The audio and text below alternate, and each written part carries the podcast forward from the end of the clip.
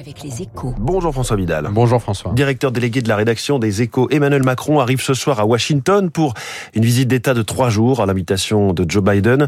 Alors que l'économie européenne est fragilisée par la hausse des prix du gaz et la tentation protectionniste américaine, eh bien le chef de l'État attend beaucoup de ce voyage, François. Oui, une chose est sûre, un rarement voyage d'un président français aux États-Unis aura été plus à propos.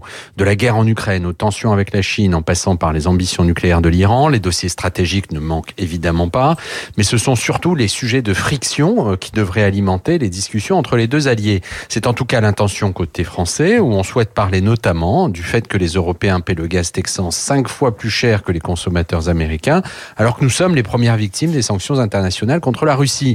De même, Emmanuel Macron proteste contre la décision récente de Washington de subventionner massivement les industries du futur installées sur le sol américain, un coup très dur porté à l'industrie européenne. Est-ce qu'il a des chances, Emmanuel Macron, d'être écouté?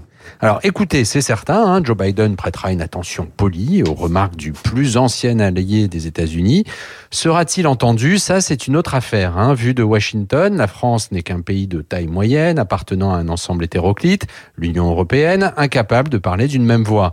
Les récriminations d'Emmanuel Macron ne pèseront donc pas bien lourd face aux intérêts américains de long terme. Or, c'est bien de cela qu'il s'agit, car euh, si Donald Trump n'est plus à la Maison-Blanche, l'idée selon laquelle le salut des États-Unis face aux ambitions de la Chine passe par l'America First est, elle, toujours au pouvoir.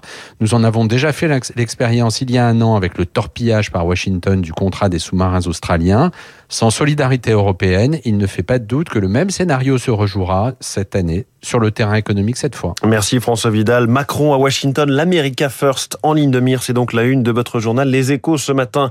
Il est 7h13, Marianne Legnaud, la patronne d'Enedis, et ce matin la star de l'écho, c'est dans une minute.